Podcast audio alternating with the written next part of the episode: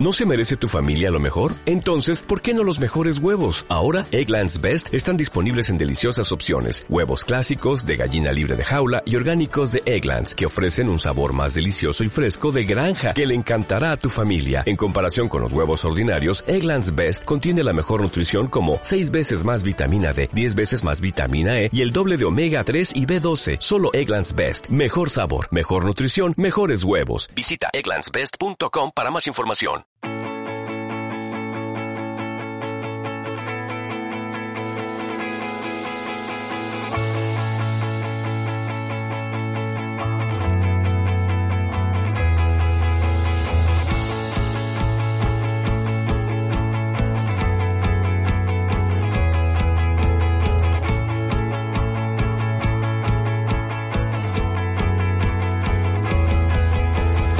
¿Qué tal? Bienvenidos, bienvenidas a Las Gaunas. Bienvenidos a Radio 38 Ecos en Ecos del Bar.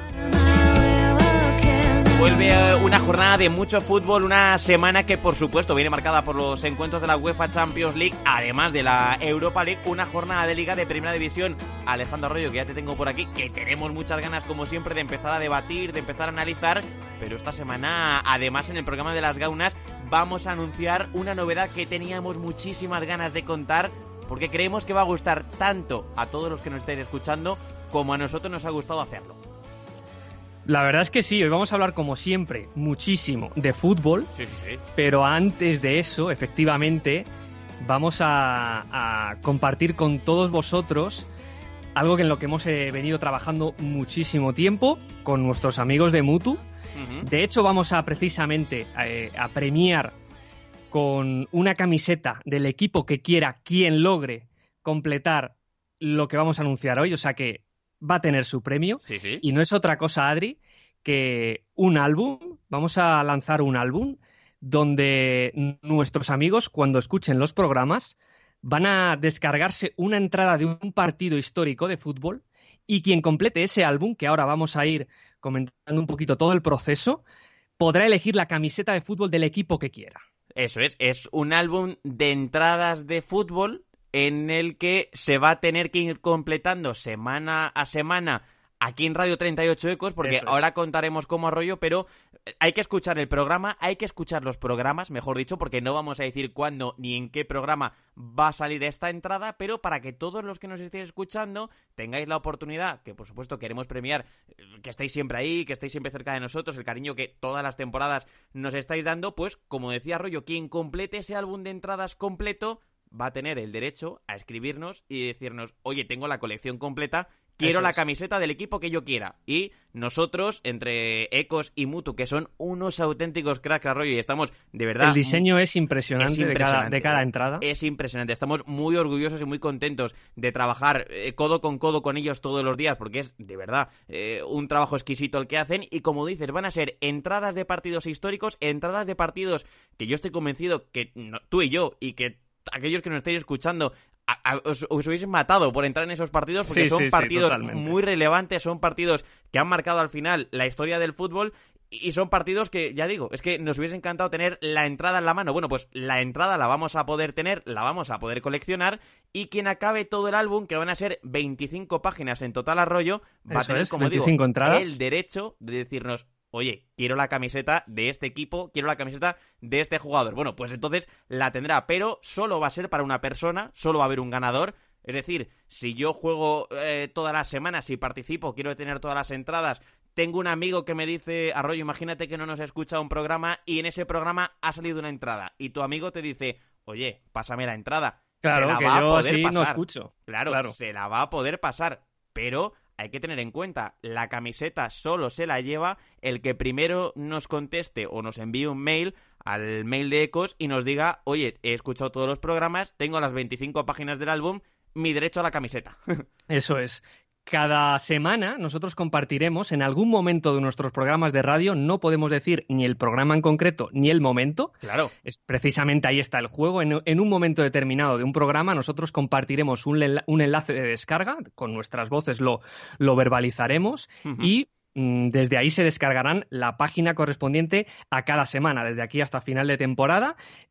toda esta gente que vaya descargando efectivamente estas entradas de estos partidos históricos eh, irá completando el álbum. Hay que decir que toda esta información la vamos a recopilar en, un post en la web que ya, que ya será publicado el lunes, o sea que eh, ahí estará toda la información y como has dicho tú, Adri, quien complete las 25 páginas el primero y lo envíe a ecos.ecosdelbalón.com Eso es. será el ganador sí efectivamente ha sido el primero en, completar las 25 páginas. Hay que tener en cuenta, rollo, como decimos, insistimos en ello porque es la clave de al final del juego y, de la acción y, de la que queramos que, pues bueno, que participéis todos los que queráis en, en hacerlo. Son 25 páginas, como hemos dicho, solo van a servir las entradas que aparezcan en el podcast, porque vamos a compartir alguna entrada, por supuesto, tanto en las redes sociales como en la web. Seguro que veréis los diseños, porque, insistimos, son una maravilla los diseños que han hecho los cracks de, de Mutu para, para completar este álbum de, de entradas. Solo van a servir aquellas que descarguéis en los podcasts. No van a servir otras, van a llevar un código de barras distinto.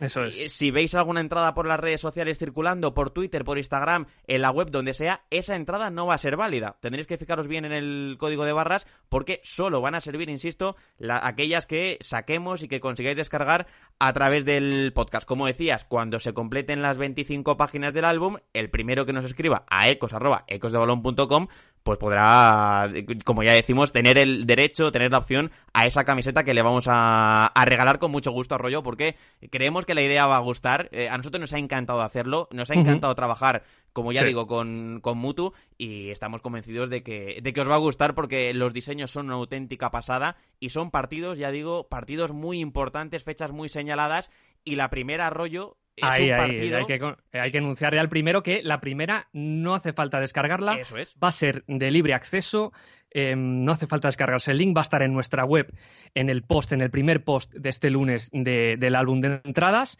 Y es un partido que duele recordarlo, pero que significó muchísimas cosas. Totalmente. El primer, la primera entrada de ese, de ese álbum es la lesión de Ronaldo Nazario. Es cuando Ronaldo se lesiona en aquel partido ante la Lazio donde hace crack esa rodilla. Y, que se escucha y todo, que se escucha. Eh, yo creo que todos hemos visto ese vídeo, eh, cómo eh, Ronaldo se lesiona y es un vídeo que evidentemente, bueno, pues a nadie le hubiese gustado estar en ese momento en el estadio, pero es un partido histórico y había que tener esa, esa entrada y es un partido que al final también cambia un poco la carrera, bueno, un poco no, cambia la carrera de Ronaldo Nazario, que al final ha sido uno de los mejores nueve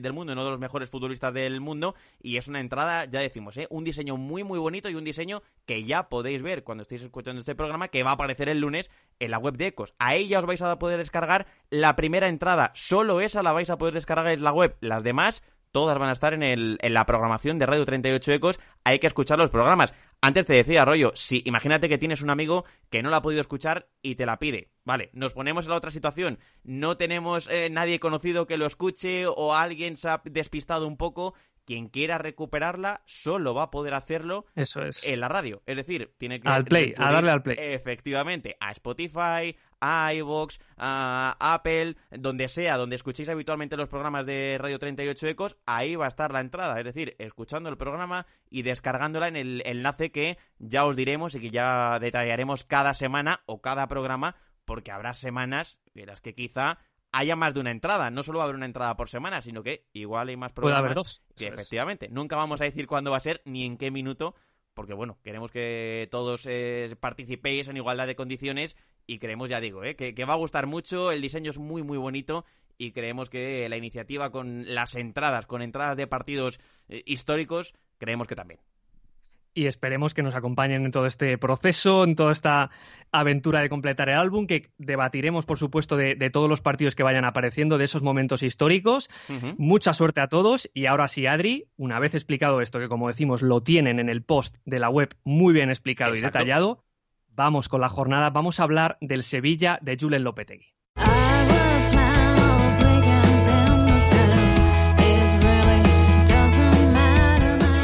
Las Gaunas es un programa de Radio 38 Ecos sobre la Liga Española. La radio del equipo de Ecos del Balón que puedes escuchar en iBox, Apple Podcasts y Spotify. Vamos a hablar, por tanto, del Sevilla, vamos a hablar del equipo de Julen Lopetegui, como decías, Arroyo, porque está atravesando esa racha, está atravesando ese momento en el que el otro día, por ejemplo, uno se sentaba a ver el partido ante el Español, que jugó en el Sánchez Pizjuán el equipo andaluz, y, veía un estado de nervios, un estado que empieza a ser ya frecuente en los últimos años que se den Sevilla en estas fechas, donde no acaban de darse las cosas, no acaban de llegar los resultados, el equipo no acaba de abrazarse a un sistema o a un modelo de juego que realmente potencie a todos los que están sobre el campo y como digo, atraviesa ciertas fases de los encuentros, ciertos puntos en este tramo de, temporada que son eh, realmente peligrosos o ciertamente peligrosos para la integridad del equipo y por supuesto también para la del banquillo. Sí, ese efectivamente es un diagnóstico que yo creo que ya podemos hacer eh, eh, mínimo en las dos últimas temporadas de que al Sevilla se le hacen las temporadas, valga la redundancia, bastante largas, en el sentido de que siempre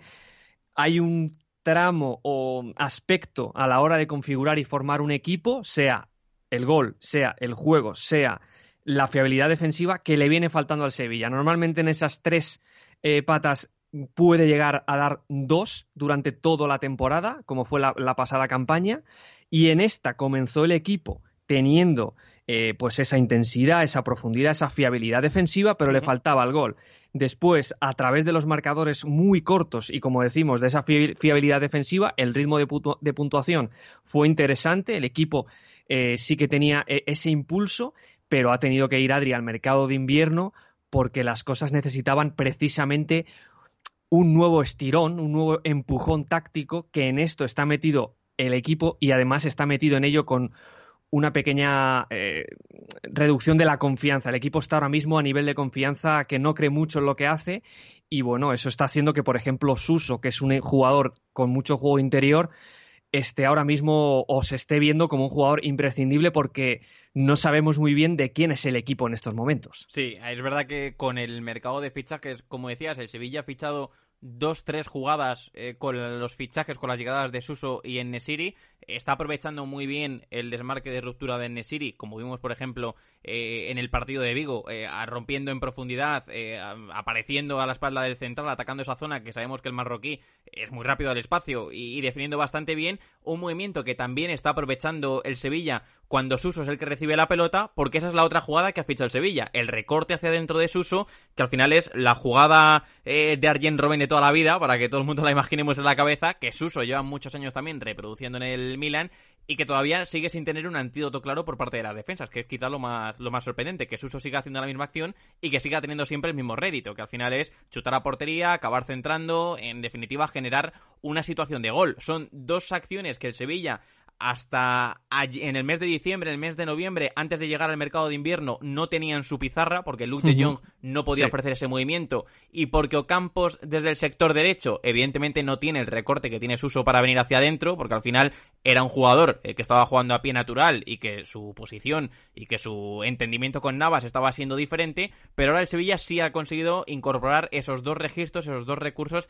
a la pizarra. Eso sí, Aquí hay eh, un punto que también hay que analizar a rollo importante, que es que Ocampos ha dejado de jugar en la banda que seguramente más le estaba favoreciendo, está jugando mm. por izquierda, y Ocampos es un futbolista eh, que siempre que supera, que supera mucho en el uno para uno hacia adelante, que busca mucho ese emparejamiento con su defensor, supera casi siempre por físico, supera casi siempre por el cambio de ritmo, encara siempre a una velocidad mayor a la que defiende su rival, es bastante rápido en este tipo de situaciones, pero no tiene un talento especial, no tiene una calidad técnica que le haga encarar en el uno para uno y sacar un regate o sacar una ventaja de ahí. Y claro, desde el otro costado, si tiene que jugar desde la izquierda para salir hacia adentro con su pie derecho, da la impresión de que Ocampos tiene todavía que hacer más esfuerzos físicos para conseguir salir del regate con su defensor o salir de esa situación de uno para uno y que la pelota le quede en buenas condiciones para chutar a portería. Y esto, como analizaba el otro día por Twitter, está dejando al Sevilla en ciertas situaciones en las que se viene partiendo mucho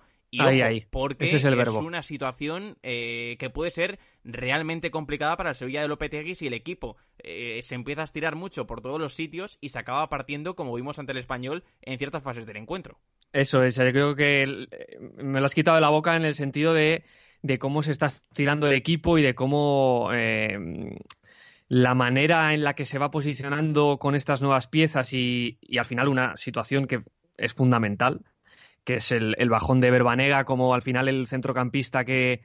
eh, es el termómetro del equipo en campo contrario para ordenar por dónde, por dónde progresar, qué, tipo de, ritmo le interesa al Sevilla. Eso está, yo creo, partiendo al equipo, está alejando eh, a los jugadores que mejor se pueden relacionar entre ellos, sea por las bandas o por, dentro, y sobre todo dándole menos ventajas a sus, a sus defensores, que en este caso eh, yo creo que le tienen menos posibilidad de aprovechar todo lo que se hace por delante. Y yo creo que es lo que, está, lo que estamos viendo. Tenía que apuntado una pregunta general, Adri,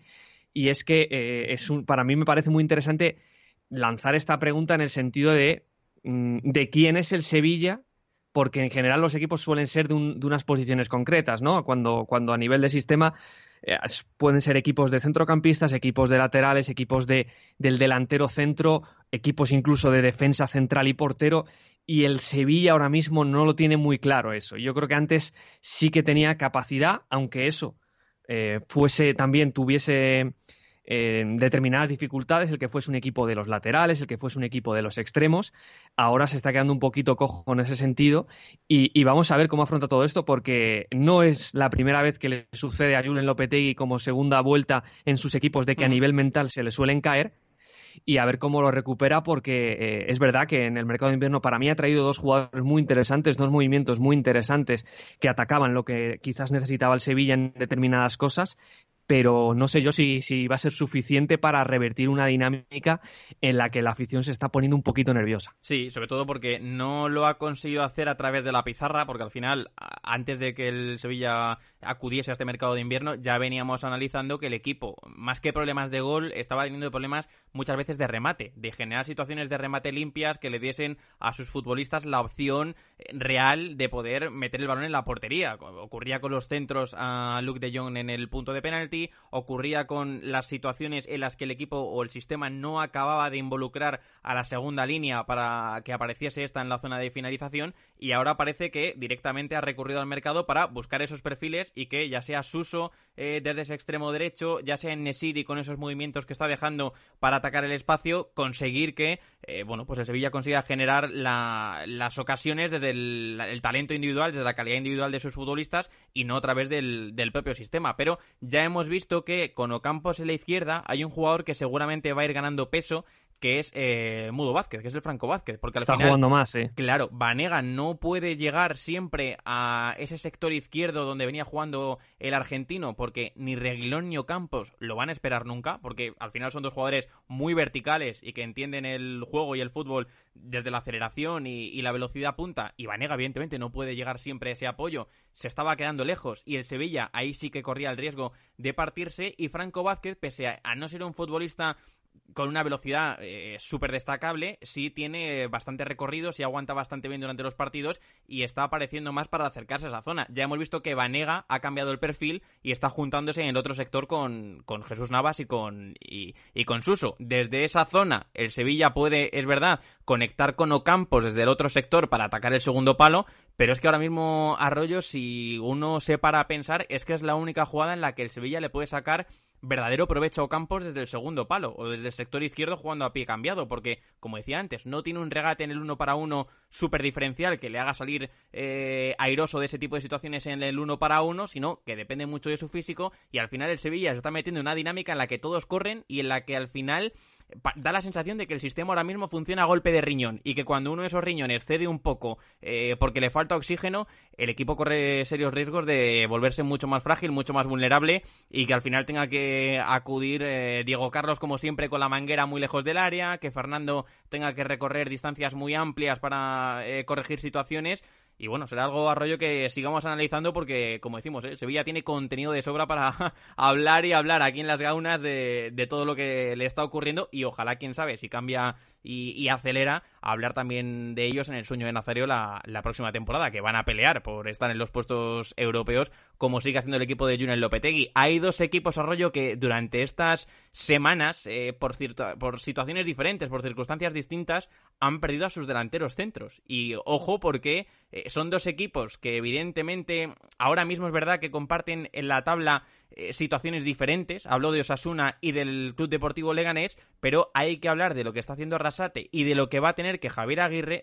que hacer Javier Aguirre, uno sin el Chimi Ávila por lesión y el otro sin Martin Braithwaite porque también se ha ido.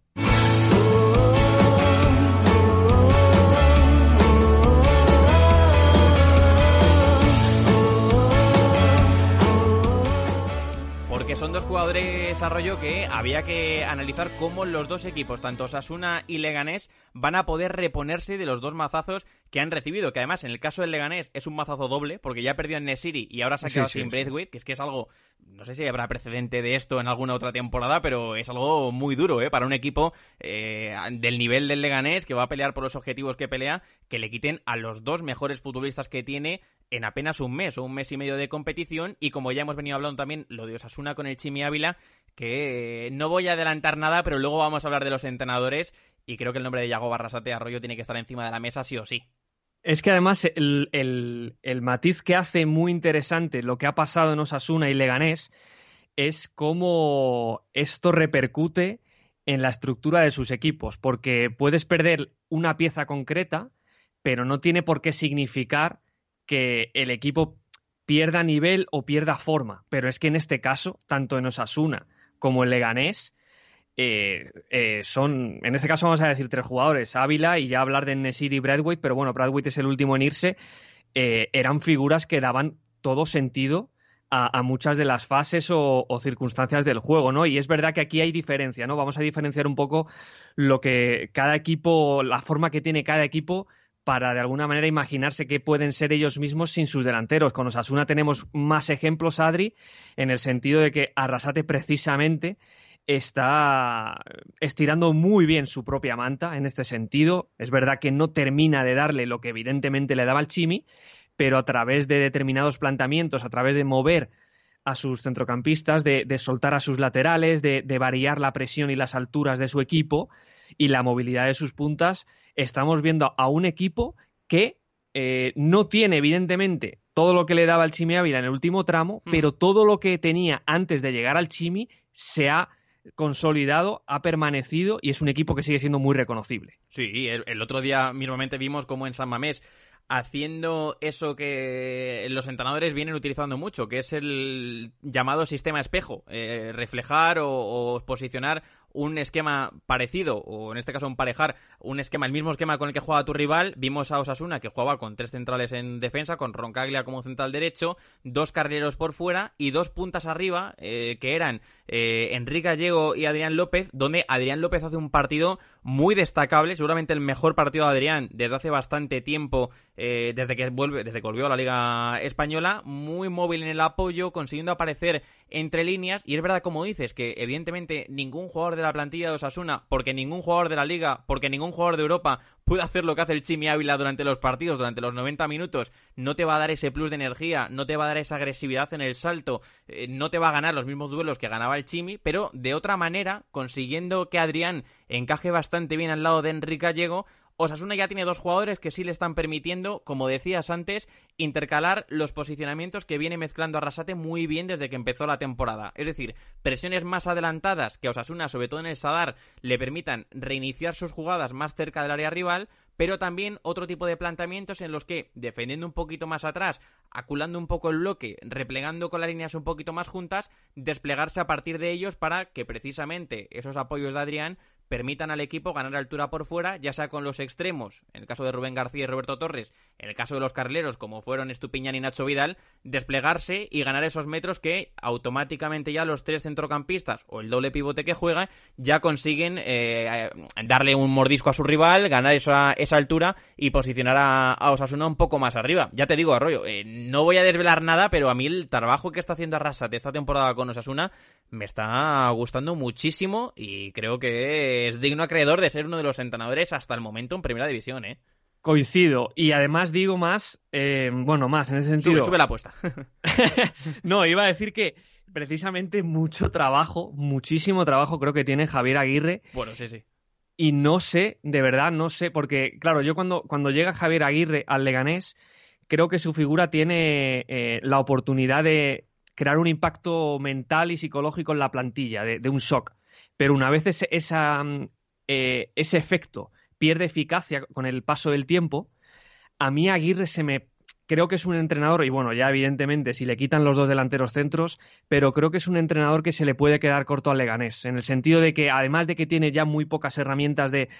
claro impacto en el juego para apoyarse en ellas, yo creo que incluso con Enesir y Bradway yo veía al equipo eh, que precisamente estaba perdiendo ese fuelle, sí que había recuperado cierta confianza en el jugador, o al menos cierta predisposición, pero ahora me parece que lo que le ha, lo que le ha pasado al Leganés con, con estas dos bajas, me parece que si se salva es sobre la bocina en el último momento y sufriendo muchísimo los partidos. Yo creo que ahí Aguirre sí que ha sido, un entrenador generalmente que se ha movido bien, ha movido, se ha movido bien en el barro, pero ahora mismo yo no te sabría decir si él está preparado para meter una presión alta, eh, no sé si meter a Roque Mesa en dinámica para ganar juego con balón, pero creo que lo va a tener muy complicado, Adri. Sí, es que al final Arroyo Aguirre llega, creo que es a principios del mes de noviembre, y todo lo que ha hecho hasta ahora, con el traspaso o con los fichajes o con, las ventas que ha tenido que hacer el Leganés, eh, prescindiendo o quitando al final, que le han quitado encima a Enesiri y a Braithwaite, es que todo lo que ha hecho hasta el momento nada va a tener sentido, porque no puede volver a reproducir absolutamente nada con los jugadores que ahora mismo tiene en la plantilla. Es que Carrillo o Guerrero, que es uno de los últimos que ha llegado, evidentemente no puede reproducir el mismo fútbol de Braithwaite ni de Nesiri. Y el Leganés ya hemos visto que se ha construido y que se ha identificado con una herencia que sigue todavía teniendo de la etapa de Pellegrino, que en estos momentos no va a tener tiempo ni seguramente capacidad de reacción, como tú decías, para cambiar completamente, inventarse otra cosa, empezar a jugar a 20, 25, 30 metros más arriba de lo que viene haciendo para desde ahí conseguir eh, hacerse fuerte en el centro del campo, hacerse fuerte en una altura eh, más alejada de su portero para que los dos delanteros puedan jugar más cerca del área y para que el equipo consiga conectar con los puntas en el punto de penalti. Es verdad que hemos visto que en el último mes de competición ha tenido una aparición muy importante, que es la de Kevin Rodríguez, que se lo ha inventado completamente Aguirre, porque ha sido la verdad que inesperado que Kevin Rodríguez, que venía siendo un lateral, eh, acabase actuando como extremo y como un extremo super móvil para moverse por dentro, eh, participar en la presión, conducir, eh, meterse en el pico del área, asistir al delantero, pero claro, es que ahora Kevin Rodríguez va a tener que hacer demasiadas cosas con un futbolista que evidentemente no va a tener la velocidad de Braithwaite. Entonces, eh, sí, sí, estoy muy de acuerdo contigo, Rollo, que el Leganés tiene un papelón importante, Javier Aguirre también lo tiene, y mucho va a tener que activar a la plantilla mentalmente, anímicamente, algo va a intentar, o va a tener que, mejor dicho, que inventarse también a nivel de sistema, porque si no, el Leganés se va a quedar un equipo muy corto para todo tipo de escenarios, porque al final ya hemos visto que el Leganés tiene que competir sí o sí desde una inferioridad que ya tiene asumida y que juegue contra el rival que juegue, aunque sea en Butarque, el Leganés tiene que jugar mucho tiempo en su propio campo. Y al final, claro, es que la manta aquí sí que se va a quedar, yo creo, extremadamente corta a partir de ahora para, para el Leganés y que va a ser muy difícil, estoy de acuerdo. Hemos empezado el programa yendo a Sevilla, hemos, eh, hemos, ido momentáneamente a Pamplona y a Leganés y vamos a volver a Sevilla porque el Betis tampoco eh, está para tirar cohetes y aunque ha dejado atrás la peor dinámica de, de la temporada, ahora mismo tampoco le encontramos las señales que nos hagan ver la dinámica más positiva del equipo.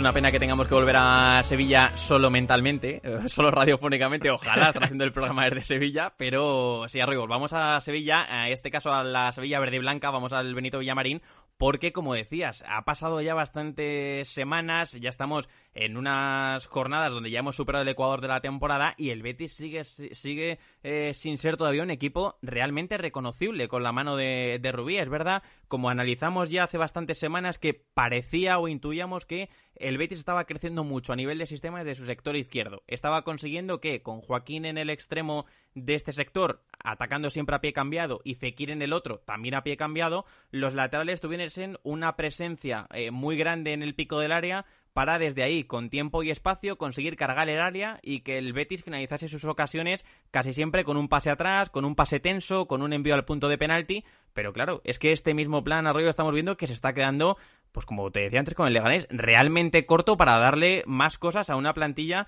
que tiene calidad, a una plantilla que sigue teniendo jugadores de nivel, pero donde ciertos errores estructurales o ciertos déficits estructurales, mejor dicho, yo creo que es la que son los que no le están permitiendo competir del todo a un equipo, como digo, hay una plantilla que debería estar mucho más arriba de lo que está hasta ahora. Absolutamente. Es que yo creo, fíjate, Adri, que lo, lo del Betis está siendo paradójico en el sentido de que el tipo de partido del que más puede ser, más puede sacar mm, rédito, que para mí es un, fíjate, es que es, yo creo que es lo contrario a lo que lo mejor, a lo mejor se esperaban, pero para mí es un, es un equipo de transiciones, es un equipo, eh, no voy a decir contragolpeador, porque tampoco es eso, pero es un equipo que en el ritmo alto tiene muchísima calidad para en el intercambio de golpes eh, salir ganador con jugadores que tienen gol, que tienen llegada, que tienen regate, que se pueden relacionar entre ellos a un ritmo alto, pero eso a nivel mental el equipo no lo termina de integrar, no está tampoco preparado ni su defensa ni su centro del campo para vivir continuamente en un ida y vuelta. Eso es eh, de, hecho, en, la liga, salvo el Levante y, poquitos más, hay muy pocos equipos que sepan convivir tan bien con ello. Y yo creo que, eso es lo que está faltando en el Betis, que durante ya llevamos 25 jornadas no hay un tipo de partido en el que el Betis pueda controlar la situación como ellos quieren, controlarse a sí mismos, controlar al rival y hacer un partido redondo. Hay muy poquitos partidos en la temporada del Betis que, em, vengan por ahí, que, expliquen eh, precisamente esto que estamos comentando. Y tampoco, fíjate, tampoco voy más allá, hay una fase del juego en la que el Betis eh, sea un equipo mucho más reconocible que en otras. Es verdad que en campo contrario pues tiene ciertos mecanismos que ya vienen heredados y que al final Rubik cuida la pelota y hay muchos jugadores que recibiendo al pie tienen mucho talento, mm. pero tampoco es muy fluido todo, ¿no? Entonces, eh, eh, por eso yo creo que el equipo se ha frenado y aunque no, no tiene demasiadas urgencias de clasificación, no sé por dónde va a, llegarle eh, ese punto en el que al final tenga la tranquilidad. Yo creo que va a convivir hasta final de temporada con eh, ese semáforo que dicen entre empate, victoria, derrota, muchas dinámicas y muchas alternativas y tirar del talento individual que tiene, porque yo tengo poquitas esperanzas de que el equipo se termine asentando después de, que ya llevemos, como decimos, tanta temporada. Claro, es que al final eh, nos estamos acercando ya, estamos más cerca de la jornada 30 que de la jornada 20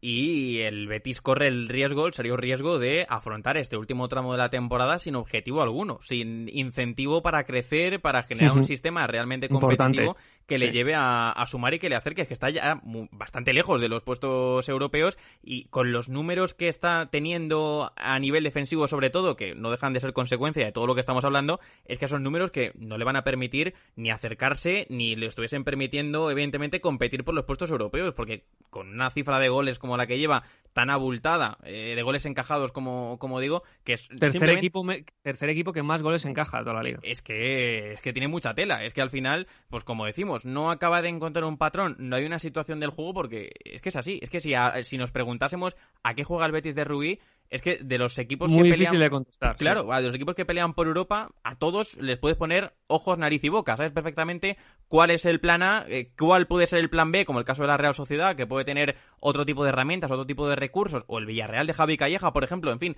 hay muchos equipos que sí pueden tener diferentes esquemas de lo que pueden hacer en ciertas situaciones del partido, pero con el Betis es que no sabes muy bien cuál es el plan que debe asumir, cómo debe afrontar eh, cada partido. Y al final creo que esto también habla claro Arroyo de lo que hemos visto con el Betis, que es un equipo, o ha sido un equipo durante toda la temporada muy cambiante, que se ha querido adaptar siempre a los partidos, eh, no desde un esquema fijo, desde un sistema desde el que crecer para que el rival tenga que adaptarse a ti, sino que ellos mismos han querido adaptarse muchas veces al planteamiento rival y esto ha llevado una indefinición que ya digo, es ciertamente peligrosa porque en los momentos o las situaciones en las que el equipo tenga que agarrarse a algo, pues se tiene que agarrar simplemente a la calidad individual y a que Fekir, eh, eh decir, Canales, eh, Joaquín, eh, el propio Loren tengan el día muy inspirado que suelen tenerlo porque tienen mucha calidad, para que el equipo consiga sumar de tres en tres. Y es algo que evidentemente no estamos viendo porque a nivel estructural se nos está quedando un poco en tierra de nadie este Betis, que como digo, si es verdad que tenía o empezaba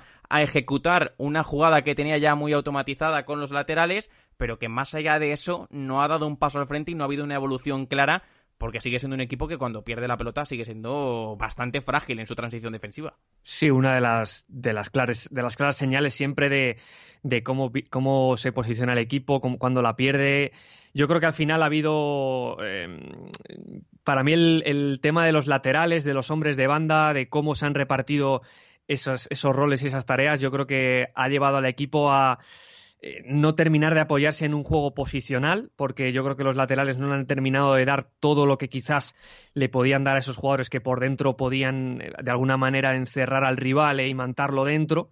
y que fuera la, la falta de un poquito de calidad y que eso ha ido deteriorándose porque ha llegado eh, Guido Rodríguez, que tampoco creo que sea un medio centro que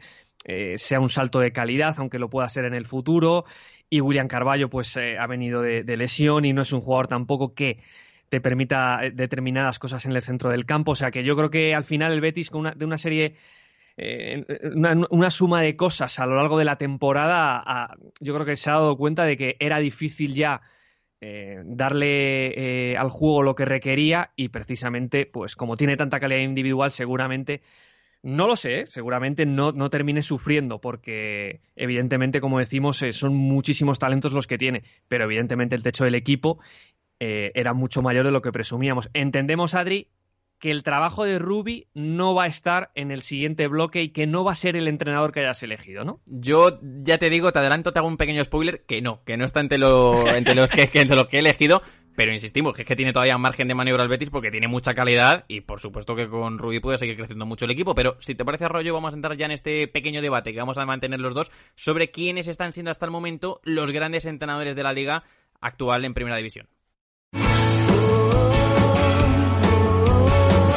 Todos los martes en Radio 38 Ecos analizamos la actualidad de los candidatos a ganar la Champions League, en el podcast El sueño de Nazario. Porque hay bastantes nombres, como te decía al principio, podemos elegir entre, entre unos cuantos, porque hay trabajos muy destacables, equipos recién ascendidos que lo están haciendo realmente bien esta temporada, porque el trabajo de su entrenador está consiguiendo optimizar el talento que tienen, que en muchos casos no suele eh, abundar, y conseguir que el sistema sea muy fuerte, donde todos los jugadores estén potenciados y donde al final el equipo estén en dinámicas muy positivas también en muchas ocasiones por el trabajo de los propios entrenadores desde la banda, que hay entrenadores que esta temporada están teniendo muchísimo impacto en el resultado y en el juego de sus equipos eh, durante los encuentros. Adri, ¿tienes delante la clasificación o delante un listado de los equipos de primera división? Lo tengo delante. Eh, ¿Cuántos equipos? Ah, porque yo no sé, a mí no me salen muchos. ¿Cuántos equipos? Luego elegiremos solo un entrenador, vamos a dejarlo en uno. Pero ¿cuántos equipos te salen que podrías decir su entrenador? Aunque luego los ordenases por valor. Pero ¿cuántos te salen? ¿Cómo que tuviese que decir su entrenador? Claro, que em, tú estás entre varios entrenadores. O sea, ¿tú crees que te, costaría elegir mucho entre muchos? Entre muchos, muchos no. Pero ¿Cuántos te salen? Igual me salen cuatro seguros, te diría. Vale, a mí me salen cinco. Yo, yo personalmente creo que no es una temporada, fíjate, en la que haya muchos, eh, que, haya proyectos que hayan destacado sobremanera. Yo creo que los cinco más o menos tú y yo los tenemos en mente, pero a mí no me salen muchos más. vamos a ver qué, entrenador hemos elegido. ¿Con cuál te quedarías tú? Venga, yo sí me tengo que quedar con uno. Eh, fíjate que es complicado, ¿eh? ya te digo que entre estos cuatro he dudado bastante, pero hay uno que me está gustando mucho, que creo que está haciendo o ha hecho una primera vuelta maravillosa, que es eh, Diego Martínez con el Granada. Eh, para mí el trabajo de Diego Martínez con el, en el Granada, como digo, está siendo muy, muy positivo y está consiguiendo con una plantilla que sí es verdad que, pese a haber ascendido, no se queda corta de talento en prácticamente ninguna posición, porque está teniendo uno de los mejores porteros de la liga, porque los centrales están destacando mucho, porque los centrocampistas también vienen sumando muchísimo para el equipo, porque tiene extremos talentosos y porque tiene un delantero que tiene una pinta espectacular y del que estoy convencido que vamos a hablar muchísimo en futuros programas y en futuras temporadas de las Gaunas, como, como es Carlos Fernández, y ese perfil eh, delantero que ya se las conoce todas, como Roberto Soldado. Y con toda esa mezcla, yo creo que el trabajo de Diego Martínez, como digo Arroyo, está siendo muy positivo. Al final, no deja de ser un equipo recién ascendido, un equipo que no tiene demasiado lejos de estar en Europa, un equipo que está en las semifinales de la Copa del Rey. En fin, eh, yo creo que tiene mucho mérito ¿eh? lo que está haciendo Diego Martínez, un entrenador, por cierto, que como te decía antes, está teniendo también mucha influencia durante los partidos desde la banda porque cambiando algunas veces el sistema, cambiando futbolistas eh, de posición, porque hemos visto que, por ejemplo, Puertas pese a jugar casi siempre por la derecha, en algunos partidos lo ha hecho desde la izquierda, porque Carlos Fernández también ha abandonado muchas veces la media punta para ser único punta o para ir a un costado, porque hemos visto que con la defensa de tres también ha, conseguido rendir bastante bien, eh, consiguiendo reconvirtiendo a su lateral derecho, que al final es el máximo asistente, a central en la misma línea que los otros dos defensas, en fin, yo creo que le está dando bastantes cosas a su equipo durante toda la temporada y si me tengo que quedar con uno, fíjate, me quedaría con él, aunque ya te digo, Arroyo, que dudo bastante, ¿eh? que hay bastantes entrenadores que me están encantando su trabajo. Sí, yo creo que además eh, eh, es, un, es un trabajo bastante personal. Hay un trabajo, yo creo, de liderazgo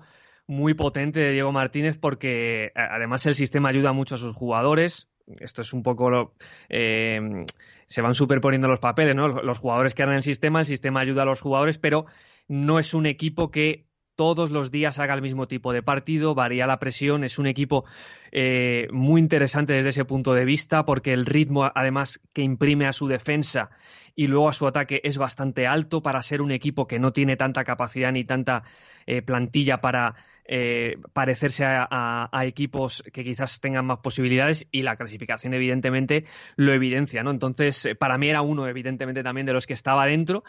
yo voy a ser un, yo voy a ser un poco, bueno, a ver, me sabe mal, no sé si has tenido el mismo pensamiento, me sabe mal no decir Bordalás. Sí, sí, sí, es verdad, es verdad. Eh. Evidentemente, lo de Está un poco trampa, ¿eh? Claro, es que efectivamente, ¿no? Es un poco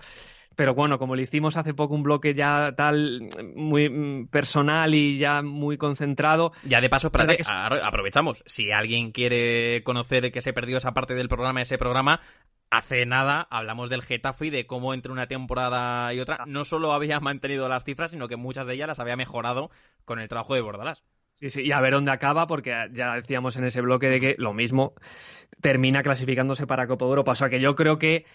sabiendo que Bordalás es quizás el, gran entrenador de la temporada otra vez, yo me voy a ir a un equipo grande y es verdad que em, ya conocía su plantilla, que aquí juega con un poquito de ventaja pero el trabajo de Zinedine Zidane creo que, hay que ponderarlo, que hay que valorarlo y que ha vuelto a tener al equipo, yo creo que muy bien gestionado. Cómo ha ido gestionando a, piezas que habían llegado nuevas, como caso de Valverde. Yo llamo nuevo porque, evidentemente, eh, la jerarquía que él tenía eh, era prácticamente cero. Cómo eh, ha, ido gestionando el tema de Mendy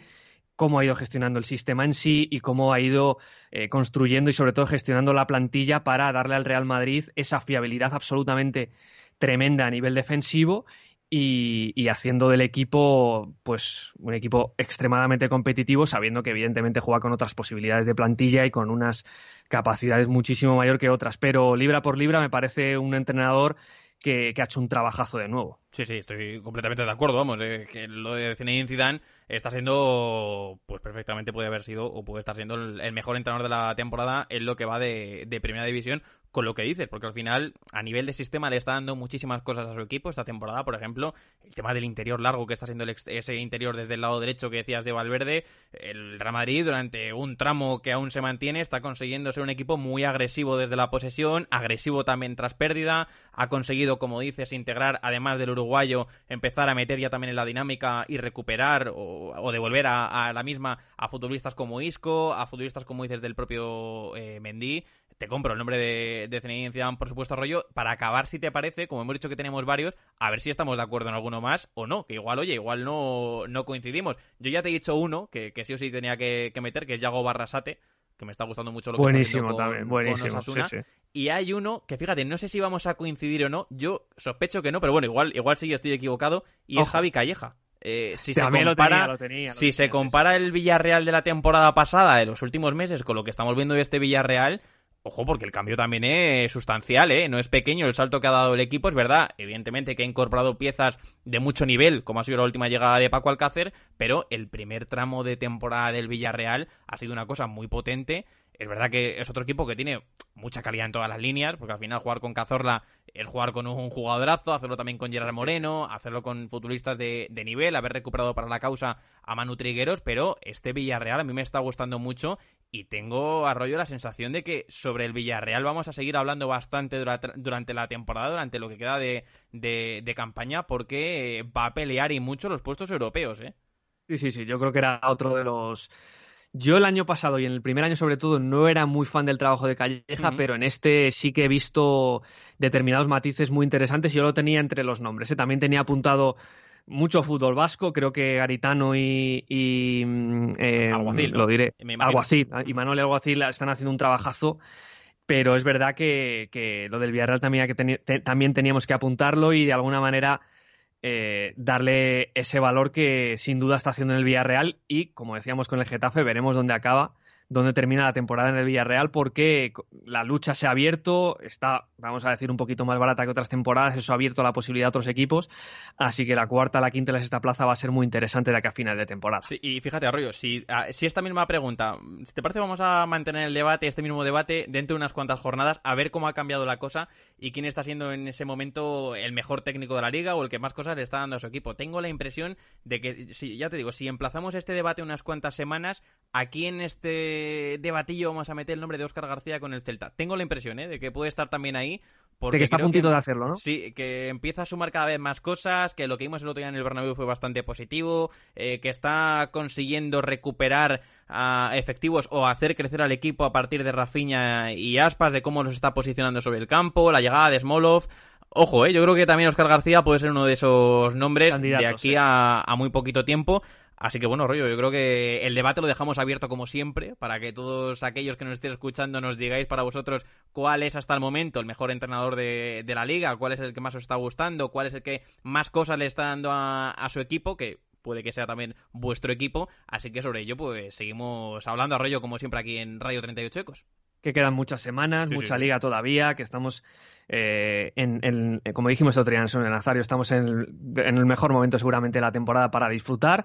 y que todavía no vienen las urgencias. Los aficionados de los equipos que, estén por, por la permanencia todavía no hemos llegado a ese punto. Ya habrá tiempo para el drama y para eh, la calculadora, así que de momento disfrutamos y, a seguir hablando de fútbol, por supuesto. Efectivamente, que es lo que más nos gusta. Como siempre, ya sabéis, el debate lo mantenemos abierto, como os decía, con cualquiera de los temas que hemos hablado, con cualquiera de los temas de Primera División, con el de los entrenadores, con lo que queráis. Hablamos tanto en la cajita de comentarios de iVoox como por Twitter, como en la web, donde queráis. Seguimos manteniendo el debate abierto, que ya sabéis que es lo que más nos gusta. Arroyo, gracias por estar aquí una semana más, como siempre. Emplazamos, como decimos todas las semanas, a la actualidad, al análisis y al fútbol en Radio 38 Ecos porque la programación no para durante toda la semana. Un abrazo, Adri.